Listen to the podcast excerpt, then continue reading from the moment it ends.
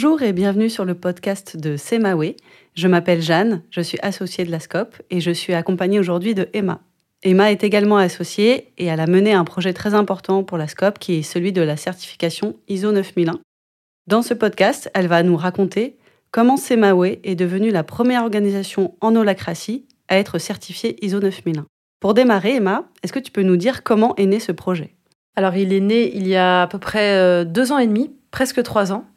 C'est la raison pour laquelle j'ai été embauchée. Euh, donc j'étais en stage à Semawe euh, pour euh, qu'on passe la certification ISO 9001. Moi, j'avais jamais entendu parler de ça avant.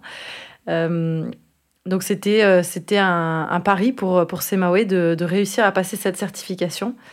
et donc ça a mis deux ans et demi. On a réussi la certification il a il y a à peine un mois. Et euh, c'est vraiment une manière de prouver en fait que euh, c'est possible d'être en holacratie et d'être certifié euh, d'une norme comme ISO 9001, qui est reconnue internationalement. Pour éclairer nos auditeurs, est-ce que tu peux nous dire ce qui se cache derrière ce nom ISO 9001 alors c'est un référentiel qui est, voilà, comme je l'ai dit, qui est reconnu dans le monde entier et qui atteste que l'organisation a une démarche qualité. Donc ça veut dire qu'elle s'améliore en continu pour satisfaire euh, toutes les parties prenantes, donc ses clients, les partenaires, les salariés, les fournisseurs. Et ça implique qu'elle questionne régulièrement ses pratiques et qu'elle aussi qu'elle s'adapte à son environnement. Donc euh, c'est quand même une norme qui considère et qui reconnaît le fait que l'environnement est changeant et constamment en évolution et que en fait l'entreprise ou l'organisation doit s'adapter en permanence à, son environnement. Et ça, c'est quelque chose de super intéressant parce que c'est quelque chose que la norme et Holacracy partagent. enfin, c'est une vision du monde voilà, que, qu'on avait déjà avant, que c'est extrêmement important de, s'adapter en continu. C'est aussi des choses qu'on retrouve dans le principe agile. Et euh, donc, ça, ça matchait bien en fait avec notre, notre vision en tout cas. Et qu'est-ce que le fait d'être en holacratie a permis finalement pour passer cette certification? Ça a beaucoup, beaucoup facilité la certification. Euh, en fait, il y a énormément de choses dans la Constitution en holacratie qui, euh, qui nous aident beaucoup pour faire de l'amélioration continue.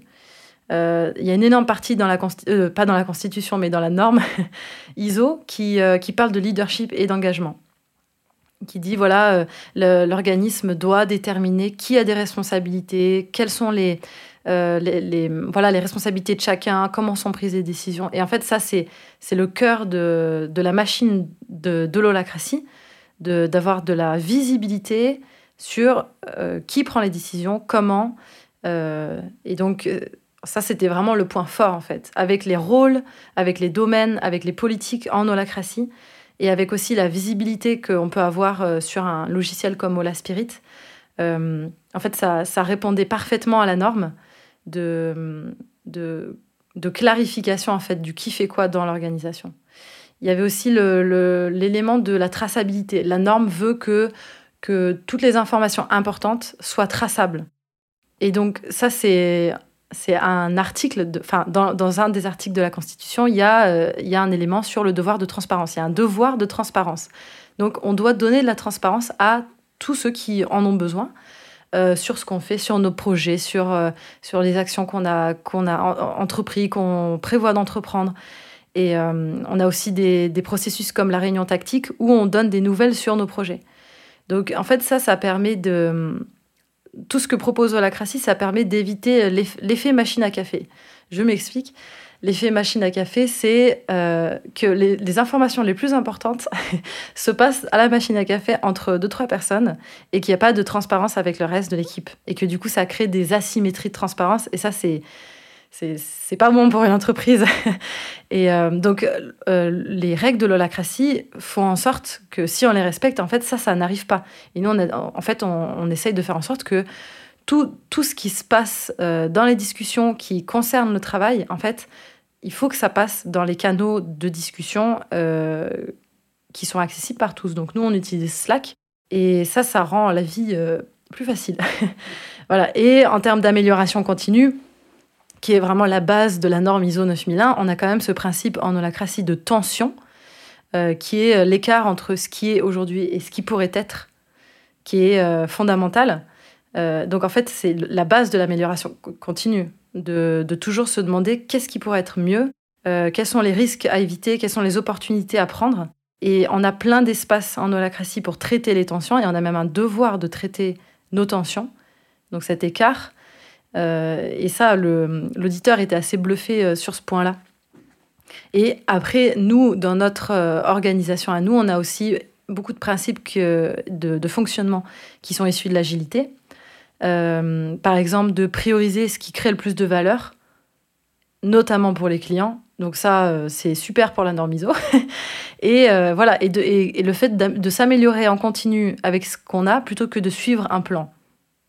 Et en fait, la norme ISO a beaucoup évolué par rapport à ça et n'est plus dans une, euh, dans une optique où il faut planifier et puis suivre un plan euh, aveuglément. Voilà. Donc ça, on, se rejoint beaucoup euh, avec la, norme et, les principes agiles. Voilà, donc voici les, les principaux axes. Donc ce que je comprends, c'est que la norme a des demandes, enfin des critères, et que quand tu as dû les traduire sur notre organisation, et eh ben en fait, grâce à Holacracy et aux principes d'agilité qu'on utilise au quotidien, bah, en fait, tu avais déjà des réponses à ces critères. Il n'y a pas eu de choses à mettre spécialement en place. Voilà, en fait, euh, le, gros challenge de, de, toute cette, euh, cette, préparation à la certification, c'était de ne pas mettre des choses en place, euh, d'en faire le moins possible, en fait. C'est-à-dire que on avait énormément déjà de réponses à, à la norme. le travail, c'était plutôt de, de, faire la traduction, donc de traduire ce que la norme demandait, de voir, mais comment on y répond, nous et puis aussi pour, pour, pour, plus de pédagogie pour les, les membres de l'équipe, quoi. Traduire dans notre langage, c'est quand même du normatif, hein, la norme ISO. Euh, mais oui, en effet, euh, beaucoup de choses étaient déjà là. Et euh, en fait, le challenge, c'était de, de ne pas rajouter des choses inutiles. donc, de ne pas créer des processus en plus, des documents qui allaient prendre la poussière et de surtout pas faire des choses superficielles, c'est-à-dire des choses où on, crée un processus parce qu'on pense que la norme nous le demande, mais qu'en fait ça, ça, ne crée pas de valeur pour nous. Toujours se questionner, est-ce que là, euh, la norme parle de ça, est-ce que ça crée de la valeur pour nous? Et en fait, si ça crée pas de valeur, et surtout ne pas le faire. voilà, donc c'était aussi un pari hein, de, de, ah, enfin une prise de risque de est-ce que ça passe ou pas si on le fait pas? Mais euh, on n'a eu aucune non-conformité. Euh, l'auditeur était assez impressionné. Et en fait, euh, il y a beaucoup de, de marge de manœuvre possible, c'est-à-dire de marge d'interprétation de la norme.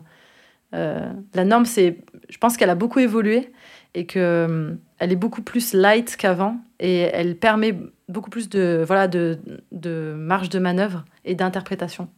Tu l'as dit, ça a été un travail qui a duré deux ans. Quelles ont été les plus grandes difficultés que tu as rencontrées? Euh, bah, comme je l'ai dit, c'était de ne pas tomber dans de l'hyper-normalisation ou du l'over-design, c'est-à-dire euh, voilà, créer des processus pour rien, euh, et plutôt interpréter la norme et, et voir en fait comment on peut faire plier la norme plutôt que de faire plier les gens pour s'adapter à la norme. C'était plutôt plier la norme pour s'adapter à nous. Euh, et, en fait, le but, c'était vraiment de ne pas devenir la responsable qualité que tout le monde déteste. C'est-à-dire qu'elle vient pour nous embêter avec des contraintes et des process qu'on ne comprend pas l'intérêt. Et euh, alors qu'on sait, on sait quel est notre travail et on sait comment faire les choses. Donc c'était vraiment euh, le, plus, le plus difficile, c'est, c'est d'être utile pour les autres. Et en fait, il faut voir la norme comme, comme quelque chose qui nous permet de nous améliorer et si on voit la norme comme juste une contrainte sur le travail, c'est qu'en fait, on a mal interprété la norme et qu'il y, a quelque chose qui qui va pas dans la, façon de la mettre en place. Et ça, c'est quelque chose qu'il faut se mettre dans la tête. Et à chaque fois qu'on va voir quelqu'un pour lui dire euh, Qu'est-ce que tu fais pour euh, t'améliorer en continu sur ça ou ça? En fait, il faut toujours se demander Mais est-ce que ça sert la personne? Donc, ça, c'est très intéressant et très difficile. voilà. Et. Euh, et aussi, un, des plus grands paris qu'on a, fait en se certifiant, en demandant une certification, c'est... Euh, alors, il y a un des principes clés de la norme qui est d'évaluer et de surveiller les actions qui sont prises, et, notamment quand il y a des erreurs qui sont faites. Et donc, la norme dit l'organisme doit euh, voilà, surveiller, trouver les méthodes pour surveiller et mesurer les écarts à la règle, les, les non-conformités. Donc il y avait vraiment ce terme de surveillance, de mesure, qui, pour, en fait, pour nous, c'est très loin de notre culture. parce que en holacratie, ce qu'on considère, c'est que un rôle, enfin une personne qui est dans un rôle a toute autorité pour, dans, dans, le cadre de ce rôle et qu'on ne va surtout pas créer des rôles pour surveiller d'autres rôles. Voilà. Si la personne fait, oublie de faire des choses ou n'a pas exactement compris son rôle, ça va créer des tensions, mais c'est dans le cas d'autres rôles qui ont d'autres fonctions. Et il y a des espaces pour, pour, les, pour régler ces tensions-là. Mais on crée, on, c'est vraiment pas dans la philosophie, on va dire, de l'holacratie de créer des rôles pour surveiller d'autres rôles. Et euh, en fait, quand on lit avec une première, euh, une première fois la norme, on se dit, oh là là, il faut qu'on crée des rôles pour surveiller des rôles. Et en fait, euh, on se rend compte en la relisant que c'est, elle nous laisse assez de liberté. En fait, elle dit juste que l'organisme doit déterminer les méthodes de surveillance et de mesure. Et en fait, euh, juste de dire, ben en fait, chaque, chaque rôle est responsable de surveiller ce qu'il fait, de surveiller, euh, de prendre des actions s'il y a des erreurs qui sont faites, de communiquer s'il y a des non-conformités enfin, ou, s'il y a des, éléments qui doivent être changés. Euh, pour nous, c'était suffisant en fait. Et on s'est dit, est-ce que pour la norme, ce sera suffisant de, faire ça? Et donc, c'était le grand pari. Et, et en fait, si on interprète la norme comme ça, en fait, ça marche. et on n'a pas eu de non-conformité par rapport à ça. Euh, on a, on a trouvé la méthode. C'est notre méthode. en tout cas, c'est la méthode de l'holacratie. Et, euh, et, en tout cas, c'était très compatible avec euh, la norme ISO. Ce que je retiens de, de cet échange, c'est qu'il y a vraiment cette idée que on peut être une organisation en holacratie, une organisation agile, et en même temps intégrer des choses qui viennent du normatif et répondre à des exigences normatives, que c'est pas incompatible. Euh, pour terminer cette interview, si tu devais dire quelque chose à une entreprise qui se lance dans la certification ISO 9001, tu lui dirais quoi?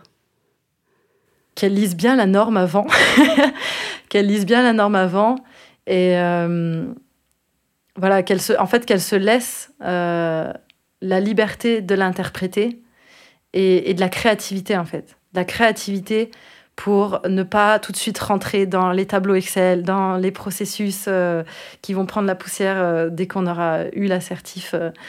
Donc c'est d'être créatif et surtout en fait les, les personnes qui ont, qui ont la réponse, c'est les personnes qui sont sur le terrain, c'est les personnes qui travaillent. C'est pas c'est pas une, une personne, une, je sais pas une, quelqu'un qui ferait que de la qualité et qui ne connaîtrait pas le, le terrain. c'est pas cette personne-là qui a les réponses. Donc voilà, c'est ce que je conseillerais, c'est euh, toujours être euh, considéré que c'est ces personnes-là qui ont la réponse. Super, merci de nous inviter à faire ce lien entre normes et créativité. Merci à toi.